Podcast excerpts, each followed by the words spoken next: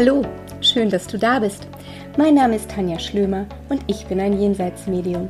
Für mich ist es Alltag, mit Verstorbenen zu kommunizieren, Jenseitskontakte herzustellen und damit eine Brücke zwischen zwei Welten zu schlagen. Meine Aufgabe ist es, den Hinterbliebenen zu beweisen, dass es ein Leben nach dem Tod gibt. Deine Verstorbenen sind tatsächlich immer an deiner Seite und genau darum geht es hier in meinem Podcast. Ich nehme dich mit in mein Leben als Medium, in mein Leben mit der geistigen Welt. Hallo, schön, dass du wieder da bist. Es ist wieder einmal Mittwoch und wieder einmal Podcast Time. Ich halte heute wieder ein neues Thema für dich bereit. Nachdem wir in den letzten Folgen über die Seele, über seriöse Medien und über kleine Facts gesprochen haben, möchte ich dir heute mal erzählen, wie es zum Beispiel abläuft, wenn du bei mir einen Termin buchst. Lass uns dafür ganz vorne anfangen, okay? Die Buchung für einen Termin bei mir erfolgt, wie du ja weißt, über mein Management. Den Direktlink für die Website kann ich dir nachher gerne in die Shownotes packen. Auf der Website kannst du dann zum Beispiel einen Termin direkt auswählen. Du wirst sehen, in wie vielen Städten in Deutschland ich unterwegs bin. Übrigens bin ich auch in Österreich, in Wien zu Gast. Naja, und möglicherweise gibt es ja auch einen Termin oder einen Ort nah bei dir. Hauptansässig bin ich jedoch im Ruhrgebiet, das ist klar. Also, wenn du einen Termin ausgewählt hast, wirst du automatisch an die Buchungsplattform Eventbrite weitergeleitet und kannst dort dein Ticket buchen. Ja, und dann kommt also in Zukunft der für dich ganz besondere Tag. Ganz egal, an welchem Ort unser persönliches Treffen stattfindet, ich werde dich auf jeden Fall persönlich in Empfang nehmen. Mir ist bewusst und ich weiß, dass du wahrscheinlich sehr, sehr aufgeregt bist. Vielleicht hast du viele Fragen und so lasse ich dich erstmal ganz in Ruhe ankommen. Wir nehmen gemeinsam Platz und du hast erstmal die Gelegenheit, so quasi durchzuschnaufen. Ich denke, ich kann mich ganz gut in deine Lage versetzen und ich bin stets bemüht, dass es dir gut geht und du dich bei mir wohlfühlst. Mir ist bewusst, dass es nicht Alltag ist, bei einem Medium zu sitzen und somit kann ich Nervosität, aufgeregt sein, Herzklopfen, eine gewisse Scheu mir gegenüber natürlich total verstehen. Darum werde ich dir auch erstmal erklären, was in einer Sitzung auf dich zukommt und dass es wirklich nichts gibt, wovor du bange sein musst oder Angst haben musst. Es kommt wirklich keiner um die Ecke und macht Buh. Und ich werde mich auch nicht auf dem Boden wälzen und mit Knochen schmeißen oder so. Vor dir sitzt einfach Tanja, ein Mensch, genau wie du, der mit beiden Beinen im Leben steht und ja, der deine Gefühle, Gefühle der Trauer, des Verlustes, des Schmerzes viel, viel besser nachvollziehen kann, als dir vielleicht bewusst ist. Ich erkläre vor jeder Sitzung, wie ich arbeite. Das heißt, dass ich jedem, der zu mir kommt, erkläre, dass auch jeder Verstorbene individuell ist und individuell kommuniziert. Jeder Verstorbene ist genauso individuell wie der Mensch. Kein Kontakt ist wie der andere. Das macht es manchmal auch ganz besonders spannend oder genau das ist das Abwechslungsreiche. Die Kommunikation erfolgt über die Hellsinne. Die Hellsinne, das sind hell fühlen, hell sehen, hell schmecken, hell riechen, hell wissen und hell hören. Wenn jemand jetzt zum Beispiel im Leben nicht viel geredet hat, wird dieser wahrscheinlich wenig Worte, dafür aber mehr Bilder oder sogar Symbole anstelle von Worten benutzen, um seine Botschaften zu übermitteln. Hat jemand anders gerne geredet und war sehr extrovertiert, wird dieser wahrscheinlich mehr Gefühle geben und mein Hellhören besonders nutzen. Auch kann es sein, ähm, dass ich Sitzhaltung, Gesten, Redewendungen etc. des Verstorbenen annehme. Und wenn wir all das erörtert haben und du bereit bist, dann legen wir los. Ich verbinde mich mit der geistigen Welt. Dafür begebe ich mich ganz einfach in einen entspannten Zustand und öffne mich für den Kontakt. Der Einstieg in eine Sitzung läuft bei mir meist über die Gefühlsebene. Das heißt, ganz einfach erklärt, dass ich einen Opa anders fühle als eine Mutter, dass ich ein Kind anders wahrnehme als einen Vater. Auch ein Tier hat zum Beispiel für mich eine ganz andere Schwingung und ich spüre es ganz, ganz anders. Aber lass mich erstmal weiter erklären. Ich bitte die Seele dann, in mein Energiefeld zu treten. Und ich spüre sie oft durch Kälte oder durch ein Kribbeln. Die Vibration oder wie man auch sagt, die Schwingung um mich herum verändert sich. Überschattet die Seele dann mein Bewusstsein, wird sie anhand von Bildern, möglicherweise auch Symbolen, von Gefühlen mit mir kommunizieren. Dafür arbeitet sie mit mir telepathisch über das dritte Auge. Ich sehe zum Beispiel Sequenzen und Bilder, ähm, die oft noch durch Gefühle verstärkt werden. Gerüche und Geschmäcker spielen auch ganz oft eine Rolle. Ich kann auch sagen, die Seele oder der Verstorbene lässt mich seine Gefühle fühlen. Ich bin dabei im Übrigen immer nur der Kanal, der all dies übersetzt und der sein eigenes Bewusstsein dafür zurücknimmt.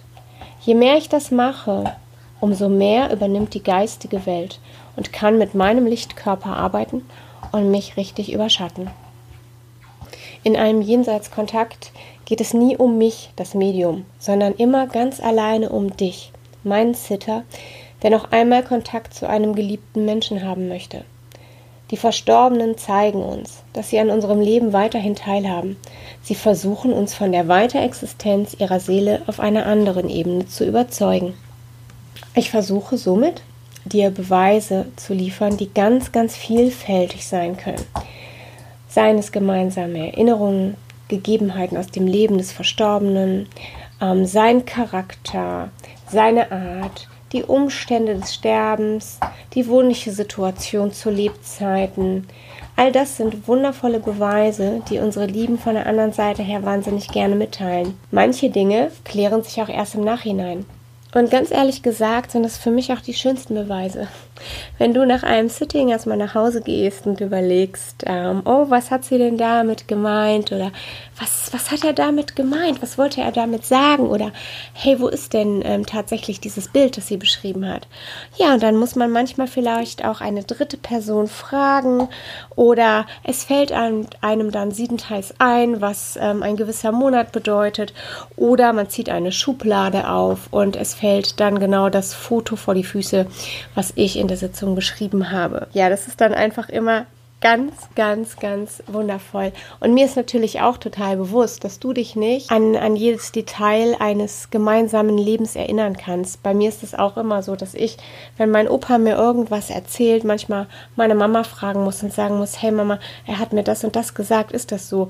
Mir, mir fehlen auch Erinnerungen. Ich meine, dafür kannte man manche Personen ja auch wirklich sehr, sehr viele Jahre. Jedoch kann man eins oder darf man eines nicht vergessen. Ein Jenseitskontakt, und das ist leider so, dass viele das denken, ist kein Telefonanruf. Ein Jenseitskontakt ist kein 1 zu 1 Gespräch. Es ist kein Frage-Antwort-Spiel zwischen Himmel und Erde, sondern ein energetisches Geschehen und meines Erachtens nach auch ein großes Geschenk aus der geistigen Welt.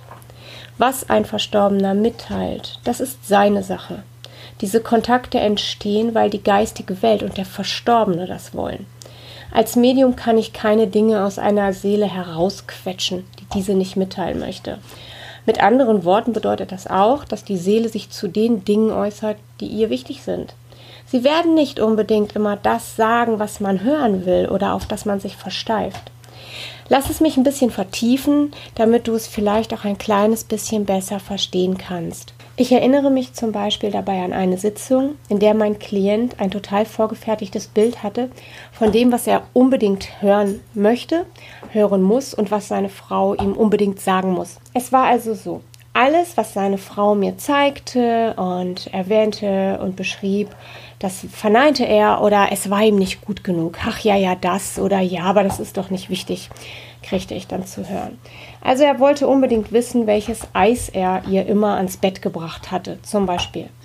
Zuletzt hat er ihr ungefähr einen Tag vor ihrem Tod ein Eis ins Krankenhaus gebracht. Das Krankenbett, das hatte ich vorher auch gesehen und hatte es auch beschrieben und ähm, benannt.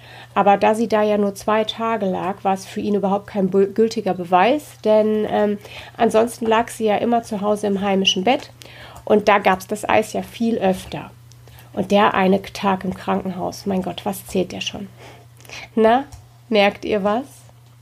Man kann sich Beweise auch zerreden. Ja, aber lass mich mal weiter erzählen.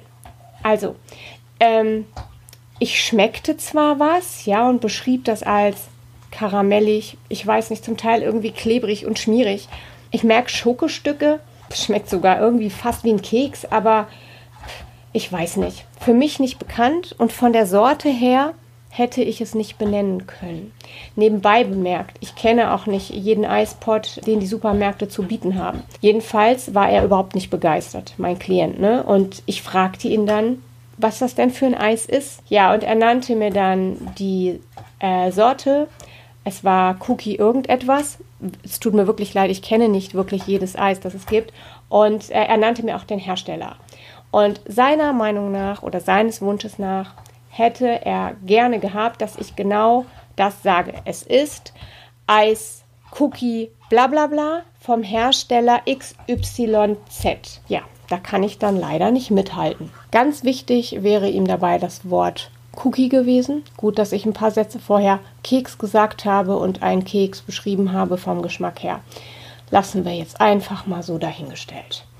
Er wollte dann noch unbedingt von mir wissen, ähm, wie die Ehefrau die gemeinsame Tochter genannt hätte. Und vor meinem geistigen Auge rannte in diesem Moment blitzschnell eine Maus vorbei und der Buchstabe I schloss sich diesem Bild an. Und somit kombinierte Sherlock Schlömi ganz schnell und sagte, Mausi. Ähm, der war total baff, ne? Und ähm, fragte dann, ja, wie haben Sie das jetzt wahrgenommen? Und ich erzählte ihm das. Aber letztendlich war ihm das auch nicht genug. Aus seiner Sicht müsste seine Frau schließlich alles benennen können. Sie war ja im Leben immer dabei. Ja, I'm sorry, aber da bin ich dann auch mal raus. Ein Kontakt ist schließlich kein Bestellservice, sondern ein Geschenk von oben. Und aus meiner Sicht ist auch die Botschaft das Essentielle. Beweise sind wichtig, gar keine Frage. Und die wird es in jedem Jenseitskontakt auch immer geben. Aber dennoch sollte man offen bleiben für all das, was kommen kann und nicht mit einer Liste von ich will aber das und das hören, das und das muss er mir unbedingt sagen. Wenn er das ist, kann er mir gefälligst das und das und das sagen. In so einer Energie und mit dem Gefühl des Frage-Antwort-Spiels oder du musst mir sagen, was ich hören will, arbeitet übrigens kein Medium gerne und auch nicht gut. Darum ist meine Bitte immer, komm doch bitte einfach mit Freude und mit einem offenen Herzen zu mir. Es gibt tatsächlich Leute, die in einer ganz miesen Grundstimmung zu einem Termin kommen. Ich weiß jetzt nicht, wie ich es anders sagen soll, aber sie geben dir von vornherein das Gefühl, dass egal was du sagst, du sie sowieso nicht erreichst. Man hat fast das Gefühl, als wären sie genötigt worden, zu mir zu kommen oder als hätte ihnen irgendjemand diesen Termin aufgequatscht. Ich muss jetzt nicht extra erwähnen, dass man in einer so negativen Schwingung nicht gut arbeitet, oder? Wir Medien halten die Energie immer hoch, müssen unsere anheben und die der geistigen Welt anpassen.